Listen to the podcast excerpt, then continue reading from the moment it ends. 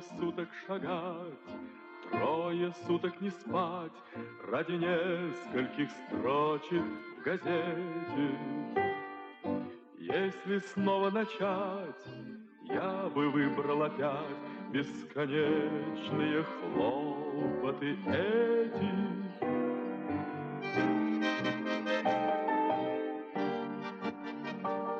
Здравствуйте, вы слушаете подкаст «Новой газеты. Настоящее прошлое». Я Олег Хлебников. Сегодня мы посвящаем этот выпуск такой животрепещущей проблеме, как в сущности возобновление цензуры в нашей стране. Вопреки всем прописанным в Конституции по этому поводу словам, вот, вопреки вот этой всей борьбе за гласность, которая началась в середине 80-х, и мы, так сказать, пытались э, сами способствовать вот этому процессу, скажем так, расширения гласности. Сейчас процесс прямо противоположный. Сегодня у нас гость, обозреватель «Новой газеты» Павел Гутионтов. Он, вообще говоря, и к этому процессу который, вот я говорю еще раз, длился с середины 80-х, имеет самое непосредственное отношение и как обозреватель тогда «Известия», да, и одна из главных фигур в Союзе журналистов. Э, как твоя должность называлась?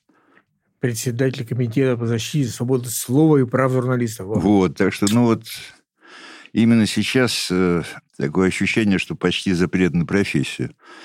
Ну, то есть, если не, нельзя писать о дедовщине, нельзя писать ну, то есть то, что не составляет государственную э, тайну или военную тайну. Даже нельзя писать про проблемы Роскосмоса, что, конечно, вот просто поразительно. Я думаю, что мы и вспоминаем советские времена, что тогда было с цензурой, ну и настоящее прошлое, так сказать, называется наш подкаст. Ну и вернемся в сегодняшний день тоже. А вот мне такой, такой к тебе вопрос. Ну, во-первых, насколько необратимым является вот этот процесс, на твой взгляд, и вот эта замечательная новая вывеска «Иностранные агенты», вот насколько она приживется, насколько это будет э, мешать э, ну, просто реальной работе людей, правозащитной деятельности. Вот, ну вот про это сначала хотелось бы. Понимаешь, Олег, я подумал, что цензура, в принципе, сам по себе – это понятие всеобщее. Везде. Без цензуры мы никуда не денемся. Мы когда-то с Лешей Алексеем Кирилловичем Симоновым создавали реестр цензур. Мы насчитали, по-моему, 14 цензур нормальных цензура внутриредакционная, цензура редакционной политики, цензура личная, да, да. самоцензура. Самоцензура, да. Понимаешь? Вот. И поэтому так сложно поэтому схватить за руку цензора теперь у нас, запрещенного нашей Конституцией, законом, чем угодно. Взять его за руку и сказать, ты занимаешься цензурой, какой цензурой занимаюсь? Это вкусовая цензура. Вкус. Мой вкус. Мой вкус не позволяет, чтобы человек обругал, условно говоря, министра. В этом смысле то прошлое, которое становится все больше и больше настоящим, оно было честнее. Существовали книги, две книги у каждого цензора. Книга того, что можно писать.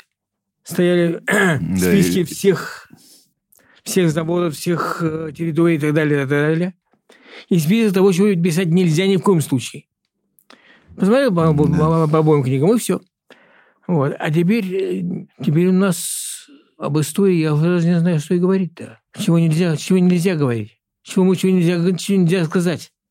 Нельзя сравнивать ну, режим э, фашистский с, со сталинским, да, например. Да, а чем, это... а чем можно сравнивать сталинский режим? Вот именно. С Люксембургом? Ну, давайте сравним с Люксембургом. Так кто же скажет? Кто-то что-то не то сказал про Александра Невского, ему припаяли попытку реабилитации нацизма. Ну да, и еще там по поводу, повода, по поводу подвига панфиловцев, да, вот тоже целая... По поводу подвига панфиловцев. История. Все, я, я, я успел год назад высказаться по поводу панфиловцев. Перечислил тех, кто выжил. Перечислил всех тех, кто неизвестно где был в это время, в 41 году. Это вполне естественная ошибка недобросовестного журналиста, который приехал, который приехал на фронт, дальше штаба дивизии не прошел. Он потребовал, чтобы ему дали список, список первых попавшихся людей. Получил список, принес красную звезду, напечатал. Кривицкий сделал из этого передовую. О, все, пожалуйста, герои. А, пер- а первый все-таки, кто возразил, грубо говоря, это Кардин был все-таки, да, в Новом мире? Или еще что-то было? Первым возразил генеральный прокурор СССР в 49 году, который написал, который написал закрытую записку о том, что все это, все это чушь собачья. Полностью чушь. Все, все выдумано, все высосано. Там два, два, панфи, два героя панфиловца получили героев посмертно, чьи имена выбиты. Были полицаями немецкими, понимаешь? Ну, нас за это, за это, за это меня накажут. Сказал об этом в эфире, да? Вот теперь не знаю. Да, ну, вообще говоря, цензура в советские времена доходила тоже до очень каких-то просто абсурдных э, вещей. Ну, вот я, например, сам пострадал от цензуры. У меня в третьей книжке «Письма прохожим» а, цензура сняла 28 стихотворений, поскольку книжка была и так не, не сильно толстая. То вот что и э, редакторша моя с неговорящей фамилией Плохотникова, хорошая такая тетенька, значит, она получила выговор. Потом, значит, э, а вот это, э, пожалуй, вот действительно смешно. Комсомолец Удмуртии, местная молодежная газета, э, собралась выпускать литературное приложение. И вот черт их э, дернул, значит, в первый, в первый же номер поставить мою поэму «Кубик Рубика». И цензура ее сняла, причем ну, там начиналось там «Присмотрен был старухами слепыми, калеками после гульбы и дурачком, переменившим имя на радостное прозвище Биби». Это самая первая строфа, на ней уже цензорская надпись. Все неполноценные какие-то. Вот. А общий вердикт, на основании которого сняли не только поэму, но запретили это приложение, э, был такой. Аллегория какая-то, опять же, пародия на советский образ жизни. И вот, значит, все это дело пустили, так сказать, под нож. Ну, о, еще... Были, были рождены какие-то замечательные формулы. Неконтролируемый подтекст, например. Неконтролируемый, Неконтролируемый. подтекст. Что это ага. такое? Да, да, да. Как можно контролировать Да. подтекст? Да, потрясающе. Но иногда цензоров можно было уговорить. Вот э, когда я пришел на работу в «Огонек», э, возглавил отдел литературы, у меня была одна из целей напечатать Сашу Соколова. Да, вот «Школу для дураков», ну, отрывок хотя бы, так сказать, просто легализовать, опять же, это. Вот. Сначала цензура сняла, но потом мы решили с- вот в своем отделе э, решили послать тяжелую артиллерию в виде Тани Толстой непосредственно к Солодину, главному цензору, очень начитанному человеку, у которого в кабинете стоят потрясающие книжки, запрещенные. Вот. У Он, него коллекция была книг, извини, подаренных ему благодарными авторами, которых он снимал. да, да, да, По да, 28 стихотворений из книжки. Дорогому Алексею, не помню отчество, с огромной благодарностью за дружбу и так далее. Ой, кто только ему не писал. Евтушенко, Акуджава, все писали ему. Да, да. Ну вот и тогда, кстати, он разрешил напечатать Сашу Соколову. Мы отрывок опубликовали в «Огоньке», а потом и книжку выпустили отдельно. Вот, так что, ну, потом вспомним, что Тючев был цензором, да? Цензоры были, дай боже, Гончаров был цензором. Гончаров был цензором, Все не да. были цензорами. Цензоры были, дай боже, люди. Это. Ну, вот непонятно, что лучше, когда цензор умный или когда он дурак. Вот это, вот это же это непонятно. Оба хуже. Оба хуже. Да, да, да. Понимаешь, с Солодиным была, была замечательная история. В 93-м году, после второго Белого дома, Ельцина убедили, что необходимо ввести цензуру. Тогда, надо сказать, за цензуру выступали в основном демократы, чтобы, не дай Господь, протокол сионских мудрецов не напечатали, и так далее, и так далее. Я до сих пор не знаю, кто был больше прав, между прочим. А Нынешние родители цензуры приводят пример законы, запрещающие выступать с отрицанием Холокоста, уголовное, уголовно наказываемое. Такой замечательный есть английский, э, английский писатель Ирвинг, который самый большой в мире, наверное, ходатай за фашизм сейчас. Его судили, когда он заявил, что никакого Холокоста не было. Написал книгу об этом. Его судили, был суд, замечательный суд был. Его осудили, приговорили к отсидке, к штрафу. Но не за то, что он написал, не за буквы, которые он составил в определенном порядке, а за то, что он исказил правду жизни, известную ему правду, что он солгал, смогли доказать, что он знал цифры, реальные цифры. В этом великая беда наша, то, что нас пристегивают, недобросовестно пристегивают к западным порядкам. Что вы хотите? Иностранные агенты есть в Америке. Америка придумала иностранных агентов, а не мы. Но те же, те же буквы, но разные слова. Те же, те же слова, но разное, разное значение. Та же цензура, но разная практика применения ее. Вот в чем дело.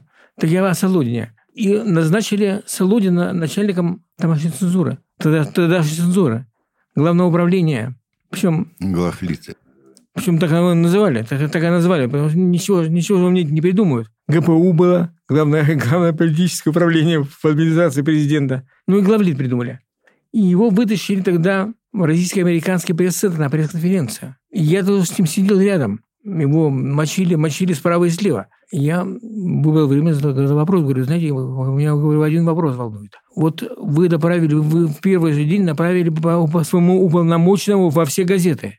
И даже они сняли заметку в независимой газете, как сейчас помню, и заметку в газете «Сегодня».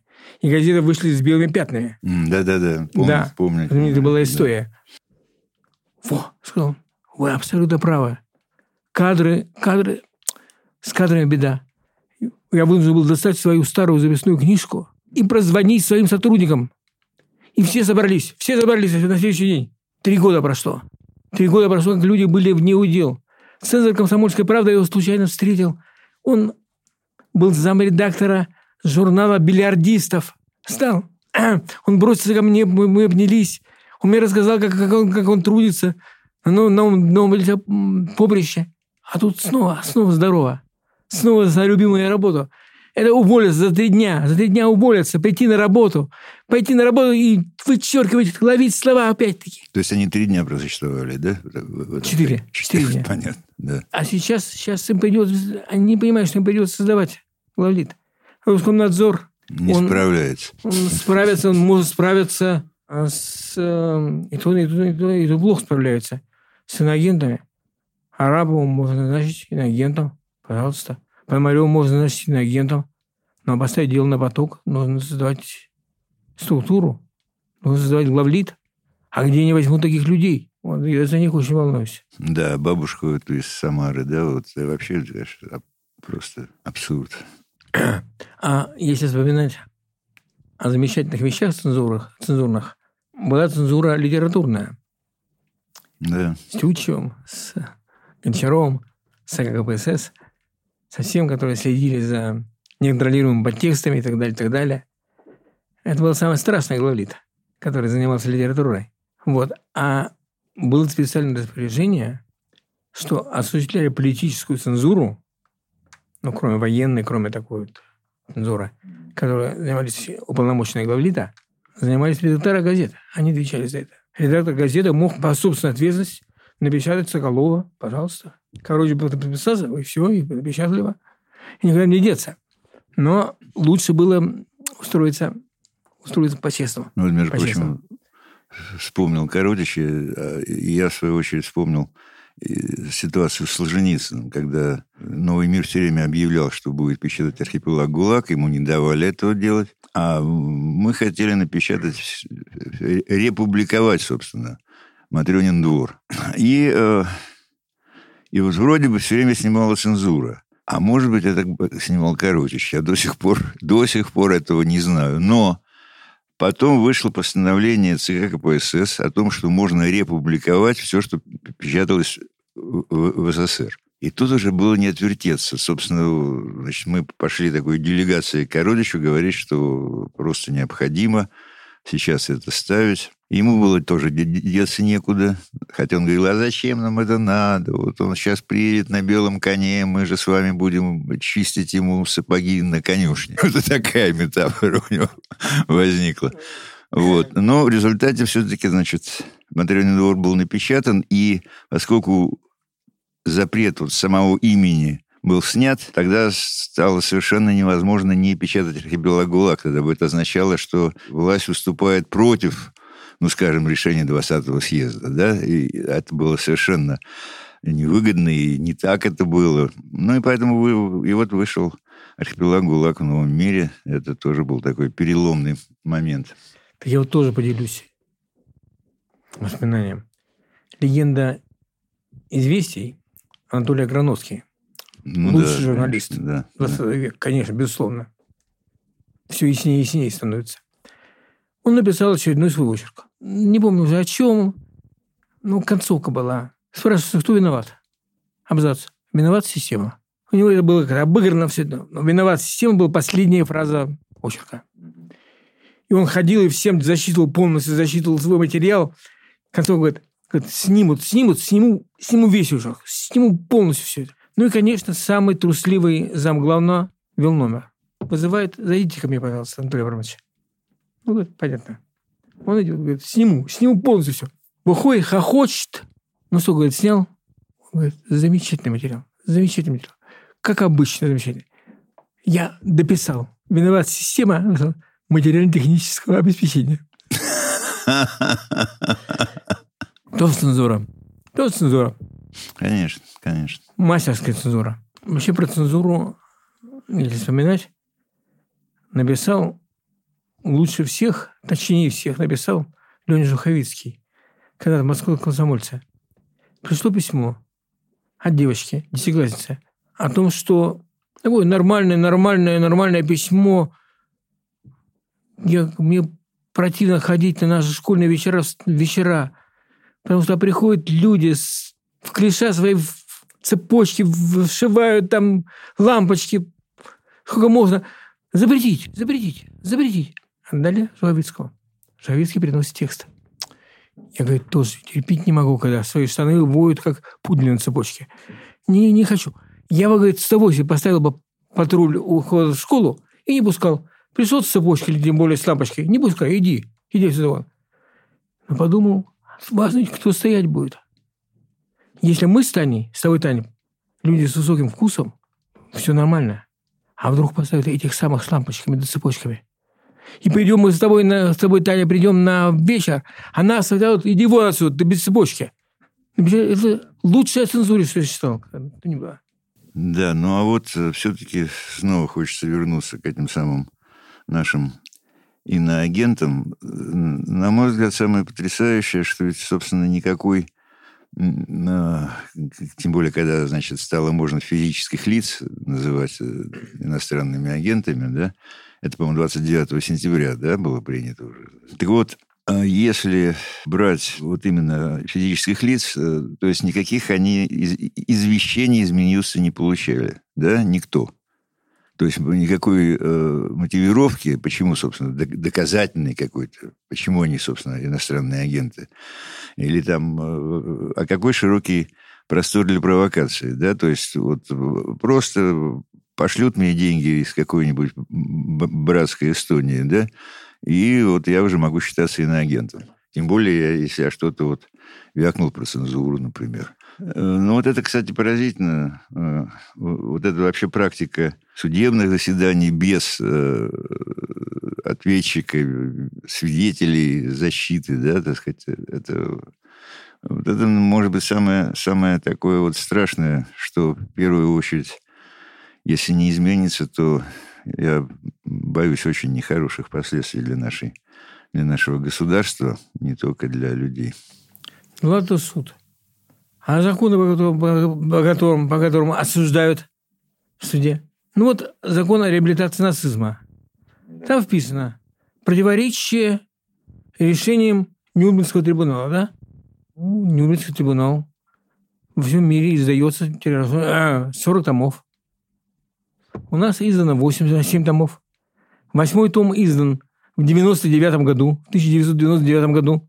как, как ты будешь, как, как, будут, как будут определять, что противоречит суду, что противоречит Нюрнбергскому процессу, что нет. Портреты, портреты Гитлера, портреты лидеров нацизма на книгах. Я посмотрел у себя в библиотеке, не дай господин русского надзора услышат, пришлет. Ребят, у меня масса же книг, которых на обложках Гитлер, Геринг, Геббельс. Да, конечно, ну куда деться? На обложках. Это было. Было. Исторические, так сказать, фигуры-то все равно, хоть какие не подонки, а все равно это самое, не вычеркнуть их. Сталин, пожалуйста, Да. у меня есть. Ну, за Сталина ничего тебе не будет. Судя по нынешним Ну, тенденциям. может быть, может быть, наоборот, ну, может, наоборот, пару Гитлера скосят. Еще, кстати, вспомнил э, такой тоже за- забавный случай, когда цензор проявил некоторую гибкость. Значит, э, по-моему, в Литущебе у меня шла подборка стихов, и э, там было такое стихотворение «Весна как переезд на новую квартиру», совершенно невинное. Но цензор его стал снимать. Тогда э, редактор тогдашней Летучебы, я уж не помню, кто это был, или редактор отдела поэзии Летучебы, пришел к этому самому цензору и спросил, а в чем дело-то? То есть понять невозможно. Там были такие строчки. И, и сизый грузовик везет ее пожитки, и сизый горизонт зияет голубым. Вот, и там и что-то хочется любви с предчувствием ошибки. То есть, ну, ну невинные совершенно. И он, значит, в недоумении спрашивает цензора. А он говорит, а вот тут вот зияет голубым. Тут не намек ли на зияющие высоты Зиновьева? А я, а я тогда даже не читал эту книжку. Ну вот, и редактор, редактор уверенной рукой сказал, ладно, хорошо. И сизый горизонт сияет голубым. Ой, и стихотворение прошло. Прихожу в редакцию говорю, ребята, ну если если все, что у нас зияет, может засиять, и для этого надо только вычеркнуть у меня одну букву, я готов. Насчет зияющих высот. В январе 87 года Центральный детский театр, еще не молодежный, а детский, ставил Щерочинскую пьесу. Ну Ловушка да, ловушка сорок- номер 46-42, да, конечно. Да. И вот первый просмотр. Юра сзывает людей туда, понимает, был, что был я там, да. созвал, созвал на просмотр, созвал людей, которые могут защитить. Потому что Евтушенко, например, я помню, там был, был. не Евтушенко не было. Был Берестов, был я, был, был да, я был да, зав. отделом Советской России, Мгм, мгм. на секундочку. Еще кто-то был. И пришли два типа из Московской горкома партии. Они просидели, промолчали, обсуждение. Так, пойдемте, пойдем в кабинет директора. На людях не будем говорить, на людях не будем говорить. Ну, Мы сидим все в кабинете э, главрежа, пойдем в кабинет директора. И начали обличать Щерочихина. Щерочихин, вы, вы, вы, вы не понимаете, как, как вы себя подставили. Вы сами себя подставили. Вы, вы не пустили сюда за отдел Совет- Советской России. Не пустили. Вот так вот. Все. Он теперь об этом напишет. А тогда Советская Россия была, была супер газета, которая не печатала положительных материалов. Была гласность. Ой, они выбежали оба. Кинулись ко мне. Отстранили Берестова вон. Позвали. И стали говорить, что, к сожалению, извините ради бога, извините ради бога. Я надавал щеки. Я говорил, странно, странно, странно, вы говорите слова, говорите вслух. Вы говорите красно-белый цвет. Это цвет поздней солидарности. Ну да. Там было, обвинение. А этот цвет Спартака? Ну, если это так, ну, может быть, как-то обозначить, бы, чтобы это было видно, что это Спартак, а не польская солидарность. Вот. А, потом, а потом они поговорили, в этот день, в день премьеры, открывается городская партконференция. Спектакль Центрального детского театра может сорвать городскую партконференцию? И утром звоню секретарю горкома партии и говорю, вот так и так. Очень странно ваш, ваши сотрудники изъясняются публично. Говорят, что пропустили, пропустили. И красно-белый пропустили, и партконференцию пропустили. Все пропустили. Ай, ужас. Так все-таки, Павел Семенович, какие прогнозы? Уже мы немножко поговорили о прошлом, о настоящем, а вот на будущее какие прогнозы? Ну, вот в этом вот э, ракурсе, который мы сегодня выбрали. Одна надежда. Они взяли такой темп, что сдохнут. От такого темпа. Ну и вообще такое завинчивание гаек, оно, в общем, Да. к взрыву приводит. Конечно. Единственное, что можно Не дай добиться. бог, конечно. Просто невозможно, да. То, что было можно писать год назад, Да, да, вот буквально на глазах же, да? Да.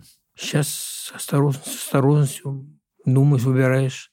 То та самая цензура, самоцензура, цензура страха, она включается. Ну, что делать?